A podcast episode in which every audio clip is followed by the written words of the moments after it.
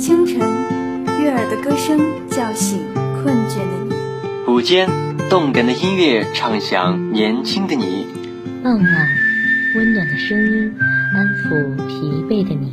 陪伴是我们最长情的告白。我们是电子科技大学九里堤校区沉淀之声 Young Radio。大家好，欢迎收听沉淀之声 Young Radio 线上特别节目。晚安，我是主播郭燕希。今天先给大家分享两篇哲学小故事吧。张大师的哲学。张大师住在山边，有一次台风后发洪水，冲破了他家的前门。家人拿着木板和砖石想去阻挡，却被大师阻止。前门不必挡，但是快把后门打开。果然，那山洪由前门进，在院子里打个转，又由后门流了出去。院子里虽然有水，但是只是流过，始终没有积声。台风过去了，家人前来报告，房子里只进进了一点点水，古董字画毫无损失，唯有几卷立在门边的宣纸浸上了水渍，把宣纸摊在地上。并用水将整张纸喷湿。张大师又下了一道令人不解的指示，家人照办。那宣纸被喷湿，风干之后，原先的水渍居然全然不见。再经电熨斗一烫，简直平整如新。水怎么流进来，就让它怎么流出去；怎么沁滋，就让它怎么消除。张大师拂须笑着说：“别把工作当娱乐。”在一个村子里。有一只看门狗，为了让盗贼远离主人的房子，整夜不停地吠叫。一只驴看到此景，以为看门狗吠叫是自己逗乐，所以它也嚎叫了一整夜。第二天，驴的主人以为这可怜的动物生病了，派人去把村子里的兽医叫来，并把情况告诉兽医。兽医对驴仔细地检查了一遍，然后说：“朋友。”你必须立即在这只驴身上烙上烙印，否则他很快会大病死去。驴说：“我向你们保证，我什么毛病也没有，我昨晚只是自己逗乐而已。”这位不屈不挠的兽医说：“哦，不，我知道这个狡猾的畜生的意思，他是宁愿死，让你蒙受损失，也不愿意被烙和恢复健康。”所以，他们用绳子把驴子捆起来，用烧红的烙铁把它全身烙了个遍。一段时间之后，驴走出去，想看看在自己生病期间村子里有什么变化。看门狗问他为什么被落了，驴讲述了这个故事。看门狗叹道：“把工作误作为娱乐的人，肯定是要为其所犯的错误付出代价的。花开无声才最美。”有一个禅师收了一个年龄尚幼的徒弟，这小徒弟很聪明，也特别喜欢别人赞扬他如何聪明。不管他有什么好的想法，做了什么好事，他都会去告诉所有的人，目的是得到别人的赞扬。他的确得到了许多人的赞扬。有一天，师傅送他一盆含苞待放的荷花。对他说：“今天晚上你观察这盆里的荷花，看它们是怎么样开放的。”小和尚很高兴，心想一定是师傅看他最聪明，才让他观察荷花。于是他捧回这盆荷花，整整一个晚上都全神贯注观察荷花，看到了一朵朵荷花绽放的过程。第二天一大早，他急不可待地去见师傅。手舞足蹈向师傅描述他观察到的荷花绽放的各种细节。师傅听完，问了他一句话：“花开的时候吵了你吗？”小和尚一听，寂然无语，若有所悟。最好的教育，便是让生命自然绽放，如塘里的荷花，如野地里的百合。但这绽放是出于内心的需求，是自然的表现，却不声张，不夸饰，不炫耀。过于追求赞扬的人，他们的绽放动力不是出自内心，而是把关注转向外在。他们有好的行为或观点，就四处观望，喧哗不已，为了引人注目，为了得人赞赏。如果没有受到关注，如果没有得到赞赏，就觉得没劲，就不想开花了。他们的心思不放在绽放上面，却总在担心别人会怎么看我。这样一来，他们就慢慢失掉天然的动机。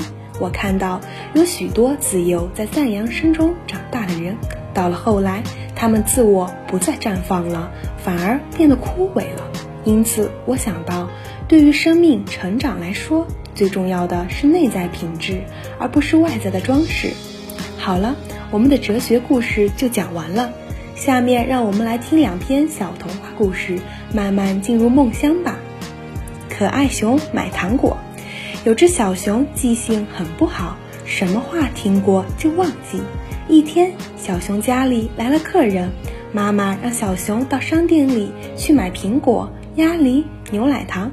小熊担心忘了，一边走一边念叨：“苹果、鸭梨、牛奶糖，苹果、鸭梨、牛奶糖。”他光顾着背那句话，一不留神，扑通绊倒了。这一摔不要紧，小熊把刚才背的话全都忘啦。妈妈让我买什么来着？他拍着脑门想呀想啊，哦，想起来了，是气球、宝剑、冲锋枪。小熊挎着宝剑，背着冲锋枪，牵着红气球回家了。妈妈说：“哟，你怎么买了玩具回来？”妈妈又给了小熊一些钱，对他说：“这回可别忘记了。”小熊点点头。妈妈放心吧。苹果、鸭梨、牛奶糖，苹果、鸭梨、牛奶糖。小熊一边走一边念叨，他光顾着背了，忘了看路，咚，一头撞在了大树上，撞得头上起了包，撞得两眼冒金花。这一撞不要紧，小熊又忘了妈妈让买的东西了。妈妈让我买什么来着？他想啊想，哦，想起来了，是木盆、瓦罐、大水缸。小熊夹着木盆，顶着瓦罐，抱着大水缸，呼哧呼哧地回到家里。妈妈见了，大吃一惊，知道他又把话忘记了，只好再给他一些钱，说：“这次可千万记牢啊！”小熊提着篮儿，点点头。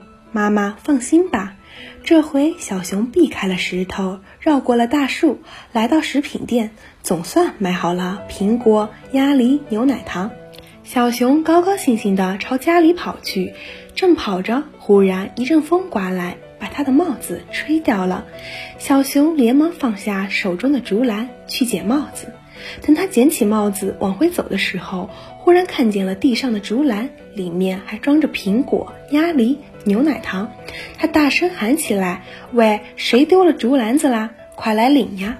你瞧这个小熊多好笑，慢吞吞的小熊。”小熊是个慢性子，做事实在慢得不得了。同样的一件事，别人早就做完了，但是他还没有开始呢。小熊讲话也慢得让人受不了，听的人恨不得帮他一口气讲完。那年夏天，小熊决定开个冰淇淋店。可是等他把冰淇淋做出来时，早已是大雪飘飘的冬天了，根本没有人要买冰淇淋吃。小熊想，干脆趁着天冷开个围巾店。哎，等他织好一条围巾，天气早已热死人了，谁还围围巾呢？小熊开不了店，就打算找一份满意的工作。啊，我要去当节目主持人吧。现在播放晚间新闻，原来只有半小时的新闻，他竟然播到半夜才播完，人们只好上床睡觉。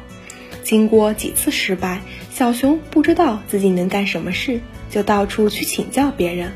爱开玩笑的小兔说：“这还不简单，你去当火车司机好了。”哪里知道啊，小熊开的火车就像蜗牛一样，慢慢向前爬，乘客急坏了。喂，开快点，我们要迟到了。这哪是火车，这简直就是牛车嘛！